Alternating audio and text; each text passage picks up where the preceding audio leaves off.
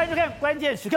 我们昨天谈到的是美国消费电子展，这一次的重头戏竟然是电动车。当他把电动车放到消费电子展，就很清楚，车子已经不是车子，它现在已经是一个消费电子产品。你现在看画面，就是这个 BMW 竟然跟我们台湾的一家厂商合作，它的外壳可以瞬间的黑变白，白变黑，它也可以做各种不同颜色的变化。而这种不同颜色的变化的之后，它室里面的温车内的温度也会跟着改变，所以过去我们开车感觉的是我的操控的一个性能，我的速度。可是现在除了操控性能、整个速度之外，它整个感受的体验完全不同。好，在这段里面，资深媒体人黄创夏也教我们讨论。创夏你好，大家好。好，走。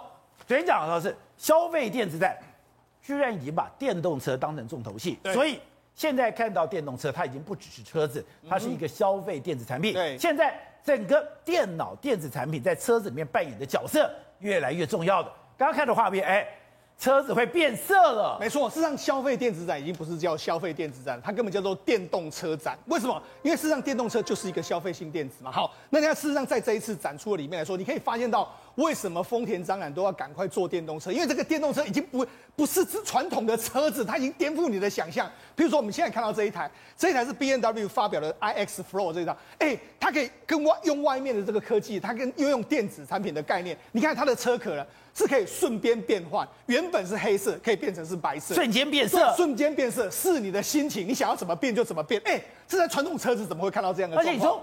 这是跟台湾的厂商合作的，没错。好，那除了这个之外，包括说，你看美国的这个通用汽车已经开始发展这个无人车，包括说像雪佛龙，哎，它发展的这个车子的马力已经比油车还要更多。哦、我们过去都说，哎，你电动车有马力的这个限制，现在已经没有了。现在告诉你什么？马力未来的电动哎油电动车的这个马力可能会比传统的油车都还要更强啊！而且更夸张的是，哎，很多人觉得。开电动车不过瘾，你没有那个马力的感觉。对，你居然可以透过电脑设定。对，你要 turbo 就有 turbo，是，你要有那种震动就震动，就是我要怎样的模式，我就有怎样的模式。好，那除了这个之外，还有很多。你看宾士，宾士除了这个，我宾士另外一台车子啊，它号称说一度电可以跑十公里，十公里什么意思呢？它可以续航一千公里，哦，加一次油出去一千公里。另外包括说它里面装了一个八 K 萤幕哦。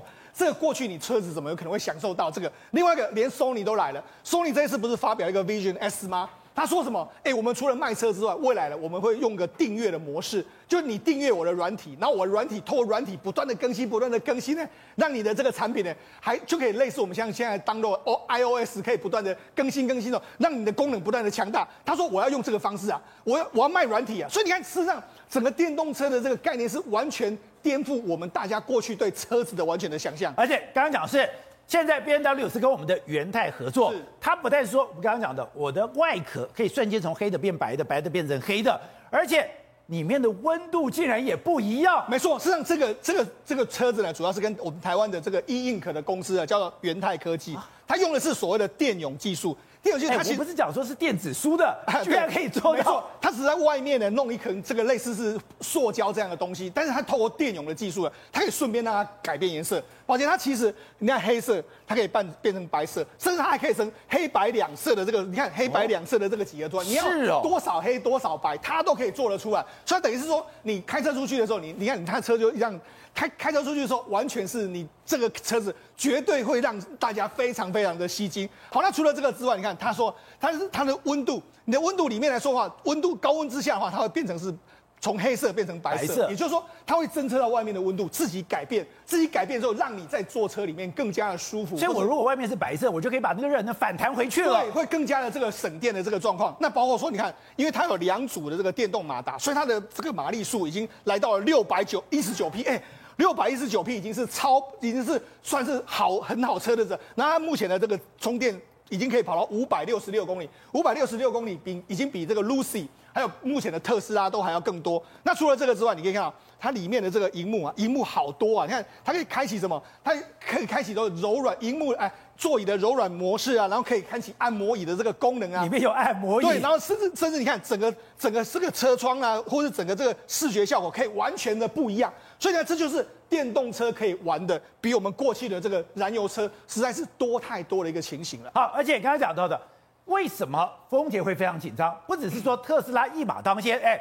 它周边过去它所有的敌人，对，通用啦，对，今天的福斯啦，所有的厂商，对，全部都进来，而且都已经有成果了。没错，你看，事实上在这这这个是通用发表的，你看它这次发表的是他的未来车。这未来车是什么？哦，你可以看到说它的天窗相当大，它这个天窗几乎是环景天窗啊。环景天窗之外，你看里面的这个座椅，它天窗上面来说还有超大荧幕，所以等于是说可以看到这个东西非常非常多。然后两两双人座，然后它不需要驾驶，然后完全用声控就可以完成整个车子的控制。我说哎要到哪里去就可以完成。你看这里面的荧幕这么这么的大，那是环景的荧幕。的这个荧幕好，那为什么通用要拼这个了？因为对通用来讲的话，它目前是美国的这个销售的第二名，略逊于。通丰田，所以他想要想办法说，哎，我在这个电动车里面，你开始耕耘的话，能够赢过他。甚至你看，连 FedEx FedEx，FedEx 现在已经全部都要改用所谓的他们的相关的这个车队。你看，他也发这个 FedEx 车队已经都完全都变成是电动车队，因为电动车队来说的话，可以让他们整个的服务的水准，或是让他们整个成本会降低的更多。因为为什么？为什么他们要发表电动车呢？事实上，电动车跟传统燃油车有个非常大不一样，就是它的空间会变得没有限制。哦，因为我们知道，事实上过去的这个燃油车里面，你前面要放什么引擎？引擎那个占了很多，而且我在底盘又有什么传动？对，没错，那个太多太多。那以后都没有这样，因为它电池放在下面的时候，你上面是一个完整的方框，可以可以利用。所以它为什么空间感会变得完全是不一样的这个局面？所以你说 FedEx 现在跟通用合作，它现在很多的车队已经用通用的电动车了。对，那未来也要全面的使用。像亚马逊也是一样，亚马逊跟美国的另外一家这个 Rivian 的公司，他们也在做这个货车相关的这个状况。好，那除了这个之外，你看。目前的这个这个美国发表的车子是真的越来越便宜，譬如说这个新的这个纯纯电动的皮卡 Silverado，哎，它才卖一百一十万了，在新台币啊。另外一个还有另外一个一这个 EV 的这个车子，雪佛兰的 EV 的车子，它呢卖八十三万，哎，你看这个动感的这个造型，哎，相当的棒嘛。虽然它是跨界的这个类似休旅车的这个电动车，那我们来讲这这两台车，哎，这台皮卡，哎，它。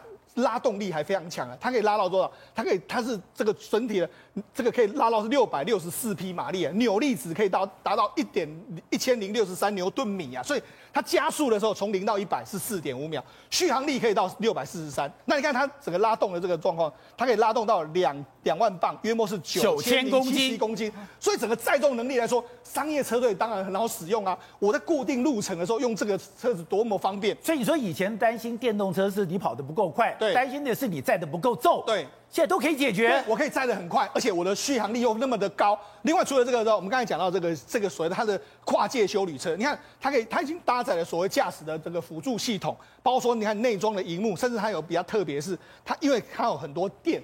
那电的话，如果你真的要用的时候，我有它搭配各式各样的十几种的这个电的插头，你要用的话，让你用。反正我电有的时候你可以拿去，比如说你要去露营啊或干嘛的时候，你就可以把电再分享出去。所以有人讲说，如果你家里没电，特别是现在天灾人祸不断的时候，你有这台车，你可以供应三天。就是，就是我们现在看到这些，这些都是不同的插头，可以让你使用。你在户外。在室内都可以完全使用，哦，所以呢，这个为什么我们说电动车是很特别的呢？过去燃油车你开在家里面，你绝对不可能说，哎，天气很冷的时候，我用燃油车去发动我们全家电，那是不可能。但是全家就用，但是电动车是可以的。所以你都知道为什么？为什么在美国或者全世界电动车会开始越来越爆发的这个状况？哦，所以我到了野外去，我也不用带那个小马达，是，我就我就可以有电可以做，对，我直接用这个电动车里面的电弄出来就好。另外一个。包括说像 Volvo，Volvo 也进来了，也开始进来了。他发表一个叫 Ride Pilot 的这个高速这个公路的这个驾驶系统。你看，它这个驾驶系统，它自己开发研发出来的哦。它是由光由这个光达领导厂商 Luminar，还有他们相关的人一起开发。这里面有配这个感测器，有二十四颗的这个感应器，包括说他们这个光达啦，包括说五颗雷达啦，八个镜头，还有十六个超音波的这个。这个感感感测器，你看它在路上的时候可以完全侦测到附近的这个车子。它目前已经在瑞典的道路上面进行一个试驾的这个状况，甚至它有所谓的智慧音箱，你可以直接要它说：“哎，那麻烦你启动我的这个车子。”难怪这次对不对？消费电子展的重头戏会是电动车了。没错，那事实上连宾士也来了嘛。宾士这一次他他发表什么？Vision EXQ 呃 E 呃 EQXX 的这台车子，它这台车子哎，你看它造型，造型真的相当的漂亮。另外一个，它有六百二十英里的这个，我就讲到是一千公里，一千公里以上的话，那真的是相当相当厉害。而且它这台车子，你看，因为空间很大，所以你看它的里面的荧幕又大又多，很多都是荧幕啊，到处都是荧幕啊。那都是荧幕之外，你看它，因为我们知道通通常电动车会内外建非常、内建非常多的这个这个镜头，所以你看它这是三百六十度的环景，可以完全看到整台车的这个样子，非常非常清楚。我自己车子的状况我都可以看到。是，那你看它的内装，内装你看这这么这么多哦，这完全都是荧幕，荧幕，然后我要怎么样做？人家就说，哎，这个好像是这样，未来的电动车就好像一个车子上面装了很多荧幕这样的一个感觉。那这个是跟现在真的完全不一样嘛？好，那我们讲，除了非常厉害是说，因为它用到电动车了，它不需要跟，因为过去为什么这个这个传统燃油车的造型没办法变呢？因为引擎的重量你前后那会影响到你整个的设计。对。但是因为呢，电动车它的这个重心很低，所以你要怎么设计上面的这个状况，其实变化就很大。所以呢，它这一次设计出来的这台车，你知道？人家号称它是什么？史上量产车上最低风风阻系数只有零点一七，也就是说我可以做的更加的流线，因为我没有那个引擎高度的问题，对，而且我可以做的重心很低，所以这就是为什么这个这个电动车，特别是这豪华车厂，他们也都准备要进来的一个一个重要原因。但另外一个重头戏是 Sony，Sony 昨天发表了一个它的电动车之后，它的股价马上大涨，然后呢，甚至有人注意到了，如果连 Sony 过去跟车厂完全没有关系，你都可以做电动车。那 Apple Car 还会远吗？对，因为最重要一件事情是，他们现在包括连 Sony 都把这个所谓的电动车定位成是个人网际网络的装置啊，再装上四个轮子。而且 Sony 这提出来是非常有意思哦，他说你不需要买车，你要用订购制，定所谓的那个约定制的，哦然后每可能呃多久期限之内，你甚至可以天天换车，而且所有包括其中的清理呀、啊，然后保养啊、保险这些都没你虎健啊，所以这样听起来其实是非常符合。所以我是。租车是租车，所以听起来其实是还蛮符合，就是年轻人或现在一般人想要求新求变的一个需求哦。那甚至呢，他们这个机械负责人，就是 Sony 的机械负责人，他就讲说，我们这个车子呢，已经不是卖出去就结束了，而是希望可以透过软体更新的不断服务，在未来到十五年到十年时间，都可以把这个客户可以绑在我们这个使用服务上，所以是完全不同的概念。那事实上，提到刚提到的这一种所谓的一个天天换车的这种租赁服务，它。不是 Sony 说提新提出来的，而是早在美国的洛杉矶一个电动车新创公司 Canoo，它在二零二零年的时候就已经是提出这样子的一个新的商业模式。它所打出来的名号是什么？Free its customer from the burden of ownership。意思就是说，那些客户们付哎，他缴房贷或付车贷，不用付这么多钱，让解放你的客户。就是就像我要看很多影片，我就只要订 Netflix 就好了。我就要订它以后，我什么看什么看的。如果收你以后我要出很多款车，我不用想说，我今天要买 A 买 B 买 C，我只要付一笔钱。我今天想换什么车，明天就可以换什么车吗？讲白了，要喝牛奶不用养一头牛啦。现在你连车子都不用买，就可以享有这样的服务。而且呢，刚提到美国那家公司，它的定制呃订阅的服务是从每一个月起跳的哦，没有时间上限。然后呢，它包括你的注册费啊、维护费都是这些等等。所以你想说，哎，其实这样听起来，它降低了那个可以使用的那个门槛，所以就变成说更对很多年轻人来讲，也许他资本不够，没有办法去买一辆车。可是你说他能不能享有这样的租赁服务？当然是可以。而且我们看到，Sony 它讲它最漂亮就是它的荧幕，对，它现在在这个整个车子里面，哎。它的荧幕这么多，对，而且呢，他们就说他们这里很厉害，是它会结合一大堆的，像是呃，Sony 很强项的一些相关娱乐的服务，都会是未来你的客户在这个新车体验上一个放大你的一个欢愉感哦。然后现在刚提到了，如果说连完全跟车子没关系的 Sony 都可以坐车了，画出那个对都要坐车的情况之下，那大家就提到 Apple Car 还会远吗？我跟你讲哦，这种想象真的是很多人的一个想象。现在连英国的一家租赁公司。超有趣，他已经帮那个 Apple Car 的一个，而且是运用，还不是乱想。你看这个，他就是他说未来 Apple Car 很有可能长成这样，为什么你知道吗？他所有相关的设计都是苹果他们的一个专利。他说第一个，你现在看到这个车子，它特别地方在哪里？它竟然是没有那个柱子的结构，哎，它是 A B 柱全部都消失。你看它完全没有柱子，前后面中间完全没有那个一个，我们一般车门不是有个柱子吗？对，它把那个全部都弄掉。它这个讲究的就是所谓的一体化，所以讲究流线性。对于车子来讲，你也知道，苹果是最重视的就是它的一个外形的设计。他说这个设计是有兼顾到他们自己本身的一个专利，再加上还有不是乱想的，对，他很无聊的是跑去把苹果所有的专利一项一项的去研究，我把你所有的专利兜起来。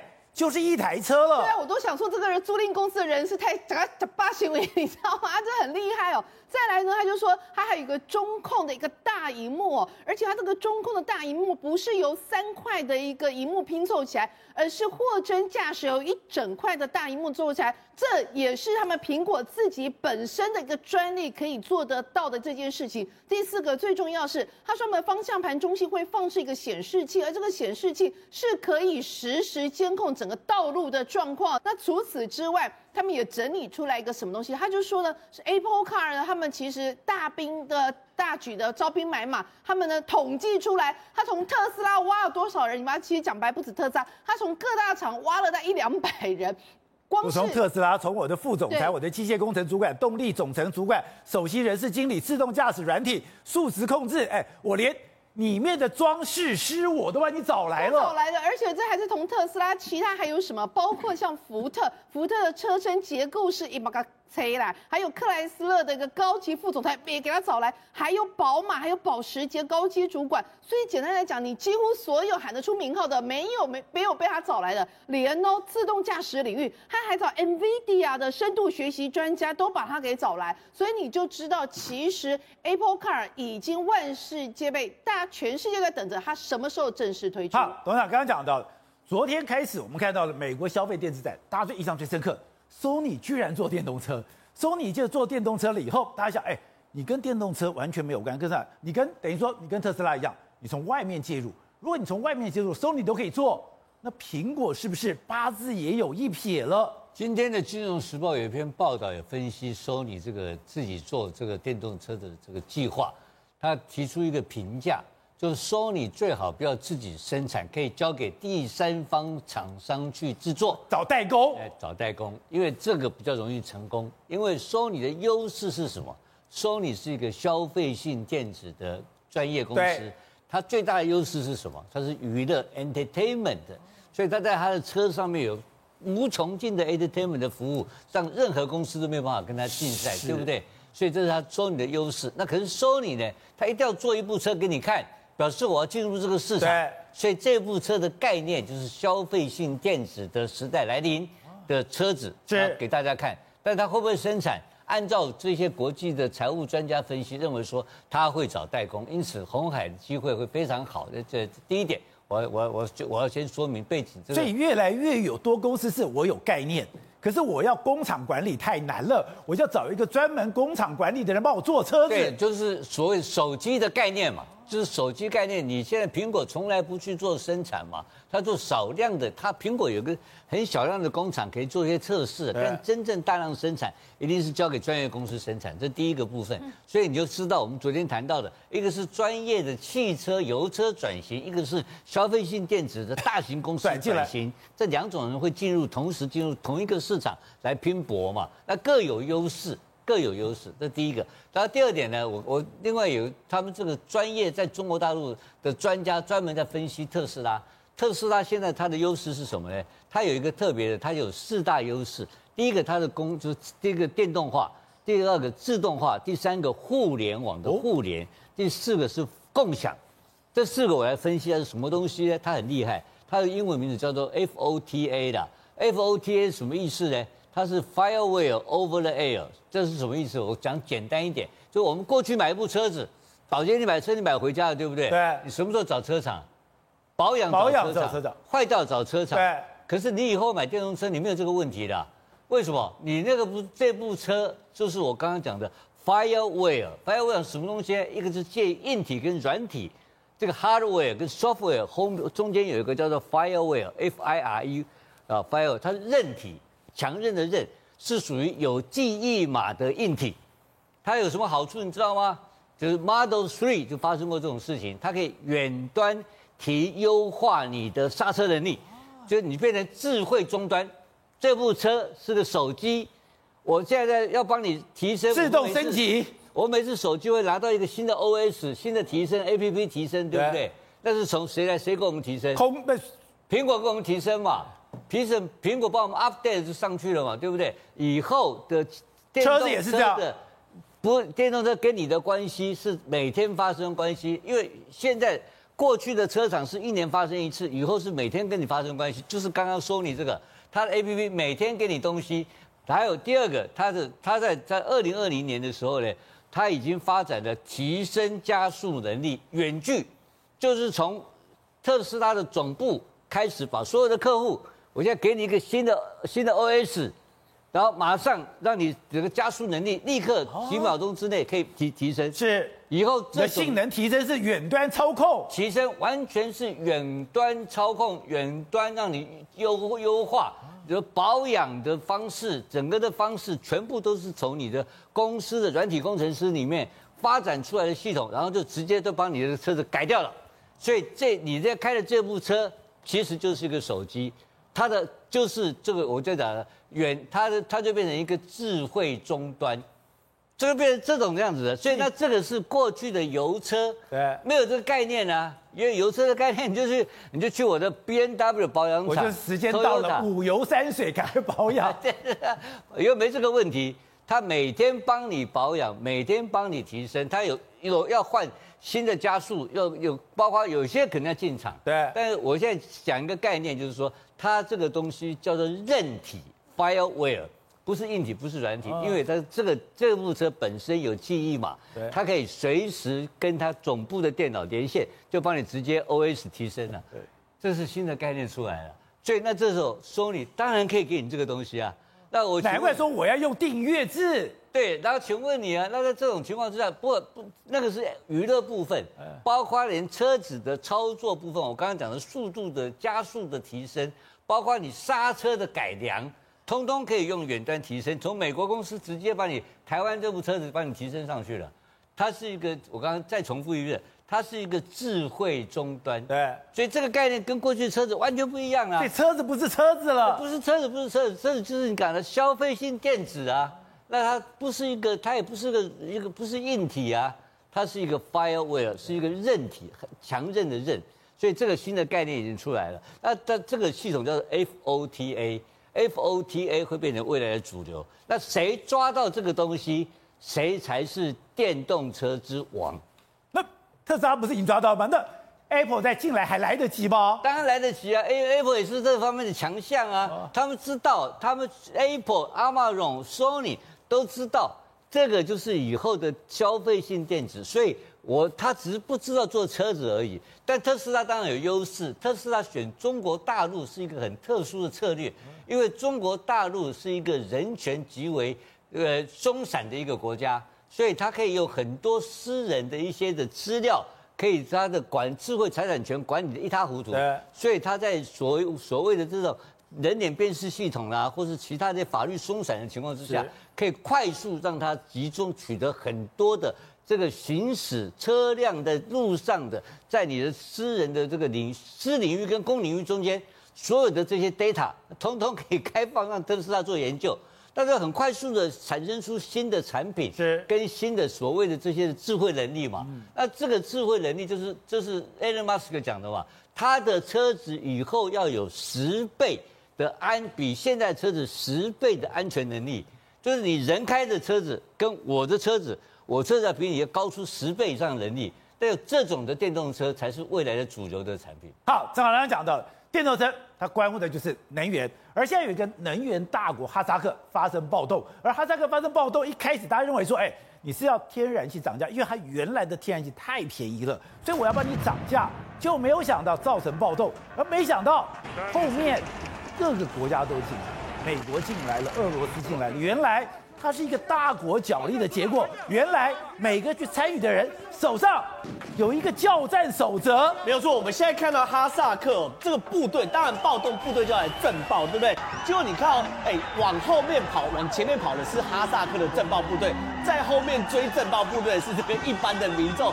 现在一般的民众这么强悍，是非常非常强悍的。这等下我会讲，他们除了那个震爆警察看他们转头就跑之外呢，他们看到建筑物还会烧建筑物，他们把这个哈萨克这种行政大楼全部一把火就烧了，而且这种烧的状况呢非常非常夸张嘛。你看这个直接把它全部烧掉，对不对？然后呢，哈萨克部队啊，在这个行政大楼的时候要去赶，对不对？而且民众也全部都会去赶他们嘛。然后震爆部队我们有看画面，他用这种手榴弹哦去丢民众，民众也没有在怕的。你你认为，哎，手榴弹都丢出来，手榴弹？对，你单纯你想真的还是假的？是催泪弹、瓦斯弹还是手榴弹？手榴手榴弹，手榴弹。我就想啊，现在因为他们原本讲双方说这个天然气太贵，所以我要上台呃上去抗议。可我抗议遇到震爆警察，然后遇到人家丢手榴弹，不是催泪弹哦，我要我就摸摸鼻子去这个呃回家缴天然气费嘛。他们没有，他们继续，比如他们烧警车的啊，破坏警车的等等一大堆画面，现在哈萨克都出来。而且他们现在最厉害是什么？他们竟然冲进那个警察的武器库！哇哦！你看看警车，直接去打警车。然后他这这他们冲去警察的武器库里面，拿出武器就开干了。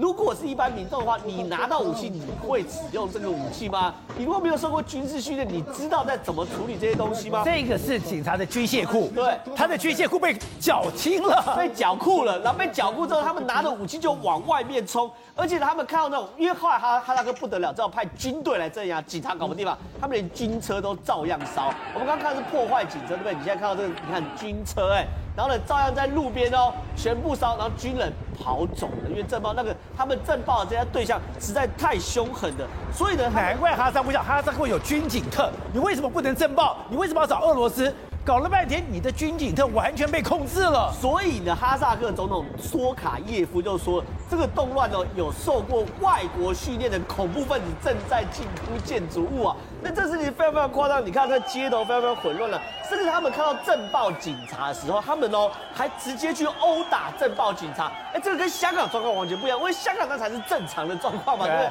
可是他哈萨克是，你看直接你看震爆警察，哎，被追着打，哎，这个。多多夸张啊！所以他们打人是民众，打人是民众，被打是警察，被打的是警察啊。所以哈萨克，我现在相信他们是突厥人的后代了。不，不是，警察也是突厥人的后代。对，两边都是突厥人的后代，所以比血统是没有意义的。不是太凶悍了啦？不是，所以哦，你看一开始假设都只是一般的民众，然后都是突厥人后代的话，警察是有武器的，警察人是有优势的。为什么警察会抱头鼠窜嘛？因为现在怀疑这是美国在背后的介入啦。所以胡锡进现在马上说，这个是美方介入的这种所谓颜色革命。胡锡进又来。来了，雕盘，好，车雕这个盘子，说这个风向呢是美国在里面介入的嘛？然后呢，白宫发言人沙奇也直接就说，我们真的跟这没有关系，你不要再牵牵拖到这个我们这个身上了。可是呢，因为哈萨克总统是托卡耶夫嘛，对不对？他直接就说，不是，这真的有恐怖分子，所以呢，他要向俄罗斯要这个所谓恐怖的那个特种部队，请俄罗斯的特种部队进到哈萨克来镇压这个东西。那这背后如果有角力的话，如果是美国跟俄罗斯在这边搞角力的话，那很有可能会是由美国训练的恐怖分子跟俄罗斯的震爆警察在哈萨克的街头短兵相接。而且刚刚讲的，他们是有组织而且悍不畏死。你要讲前面都是这样烟雾弹。没有人离开了，还是继续往前冲？没有错，因为我们现在看到，那一开始是警察这样，后来到军人的时候，对不对？警察我看到他打警察，破坏警车，对不对？后来到军人镇压的时候，哎，他们照样包围军车跟军人呢。包围包围军车跟军的话，你看这个包围动作，请问一般的军人什么时候会被包围啊？你除非对方也的也有手上有武力，而且武力比你更强吧？所以这个军人你看直接被扯下来，多夸张啊！然后呢，民众也是直接拿着武器跟军人去对干的。所以这个东西，其实坦白讲，如果要我去看，我也不相信他背后是单纯的平民呐。如果是单纯平民的话，你了不起追打警察，丢丢十块，丢丢汽油弹就好。你看所有包含缅甸、包含泰国、包含香港。都有平民跟武装部队对震爆的状况，都是平民输。可唯独哈萨克背后是平民赢追打警察，所以背后搞不好还真的有美国阴谋在。因为这玩意儿超乎我的想象。我在看这个新闻的时候，我想说，哎，不过就是一个小新闻，一个小地方，然后呢，就是为了这个这个天然气的价格，天然气价格降下来就没事了，就没有想到烽火连天了。对，我们知道说这个哈萨克的事情是以天然气价格上涨，所以产生国内的暴动。那我们来看一下它的天然气怎么涨的啊？它本来是一公升，因为这个哈萨克天然气是用液化的，所以它是用公升来算的啊。所以它是一公升，原本是零点八八块，大概人民币左右，大概是三点八块台币左右，上涨到大概六块台币左右而已。也就是说，你只一公升只上涨两块多台币。我们一般来讲，我们那个瓦斯桶是二十公升嘛，是。那你不才几百块而已，一百多块。那而且它的它的天然气比我们台湾便宜非常多，它的石油跟天然气都比矿泉水还要便宜。呃，所以你看什么意思呢？它的石油天然比矿泉水便宜，因为它本来就是产油大国嘛，对对对，所以产油产天然气产石油大国，所以什么意思呢？就是说，事实上这个价格哦，不是它暴动的理由，而真正的理由是？就算涨一倍，还是非常非常非常非常的便宜。而是它真的暴动理由是什么？就是国内的这个所以有人准准备要把这个政府把它扯下来。那扯下来的原因就是因为发生所谓的颜色革命啊，因为其实哈萨克以前发生过黄色革命，只是没有成功而已。但是现在这一个总统呢？是傀儡，所以现在这个总统原本的那个所谓的创国的那个那个总总统呢，基本上他已经担任了二十八年的一个独裁政府。那拜拜登来讲的话，事实上哦，他是一个狠角色。长期以来，这个整个中亚地区或是中东地区，他都不断的美国在发动所谓的颜色革命。所以你表面上看起来好像是一场所谓的天然气之战，事实上不是，它是一场所谓的颜色革命的延伸哦。那现在来讲的话，难怪讲说他开始在发动这个战呃发动这个暴动的时候。透过 Twitter，透过 Facebook，透过微信，他的做法跟阿拉伯之春的做法一模一样，甚至每个人有个教战手册，你这些人收到讯号在哪里集结，往哪走都有，没有错。所以为什么现在这个哈萨克的政府要要求？这个俄罗斯赶快介入哦，因为如果俄罗斯不介入的话，这个政权被翻过去之后，未来是不是会有出现亲美政权？那亲美政权这件事情严重到政权要被翻了。是的，我们上一次在讨论阿富汗的事情的时候，其实阿富汗也曾经求援过俄罗斯哦。俄罗斯只是告诉阿富汗一件事情，说你不要把你的境内的所有的这些所谓的伊斯兰的这些所谓的势力呢，拓展到哈萨克、图吉尔吉斯、塔吉克等等这些国家，其实俄罗斯就可以接受了。什么意思呢？俄罗斯非常重视这里的所谓的稳定跟安全，那因为这个些这些地方的老大哥就是俄罗斯，他们有一个集体安全的组织，那这些组这些国家又跟中国之间有上海合作组织，所以中国的一带一路也必须要经过这个地方，特别哈萨克特别重要，所以就变成说这里地方是中俄的势力范围。如果说美国这个一般。情况之下，这个政权被扳倒，情况是变成一个有亲美政权出现的话，那岂不是美国的势力大而皇之的进入到中亚地区？所以俄罗斯现在的部队。已经进来了，是的，俄罗斯部队进来了，已经在开始镇压了，所以这个局势可能俄罗斯部队在进镇压了，可能可能可能开始就这几天应该是可以稳定下来，但是其实这个时间点发生的非常诡异哦，因为下个礼拜就是布林肯这个所谓的美国、俄俄罗斯还有这个北大西洋公约组织准备在欧洲呢进行这个会谈，那这个会谈之前呢就有这样的一个暴动事件出现，是不是美国刻意在创造谈判筹码，然后在谈判桌上要跟俄罗斯来交换东西？呃，交换东西刚好就是乌克兰的事情，所以如果说你把乌克兰乌克兰闹事，我就在这个是沙沙克闹事，是这样吗？是你看到美国它不不仅是怂恿以色列在这个所谓叙利亚这边闹事，去跟伊朗这边闹事，然后另外呢，在这个沙沙克这个地方也闹事，所以整个来讲的话，其实美国等于是买空卖空，在做一个东西，所以说。我筹了这个所谓的筹码之后呢，在谈判桌上我就有东西可以跟你谈，所以不是只有谈乌克兰的事情而已，是哈连哈萨克、连伊朗、连叙利亚所有的事情都一起谈的。也难怪，今天中国你敢在沙乌地阿拉伯帮我盖这个所谓的洲际导弹的这个这个坑，你敢去帮在这个等于说在阿联酋你给我设一个军港，我今天就把哈萨克里面你的设施、你的需要。把你给切断掉，这个最大影响的应该是中国。为什么？因为哈萨克大部分的难怪中国这么紧张，石油、天然气都是输往中国的，是卖给中国的。而其实上卖给中国的价格会比在国内的价格好很多。所以就是说，哈萨克政府呢，他高层来讲的话，他赚了中国非常多钱。他跟中国的关系关系是巴蒂巴蒂没有错。但是问题是说，这看在美国眼里，我随时用这种方式把你翻掉。一翻掉的话，你造成哈萨克的内部动荡不安的情况之下，你你就必须要来求我美国。所以这个。是这个是一盘棋，整个是一盘这个是中东、中亚以及整个东欧地区全部混在一起的一盘棋，而这当中呢，真正的后面的行为者跟主角者就是拜登跟普丁这两个人了。所以下个礼拜他们这个应该讲哈萨克能不能了结？就看下里面他们的谈判了。没错，这个应该来讲的话，普丁应该会做一些让步，而这让步可能会换一些，包含他在北溪二号啊，或者是说在这个乌克兰的这些所谓的这个天然气的管径，或者是哈萨克这个事情，可能暂时在这个情况之下就会暂时稳定下来。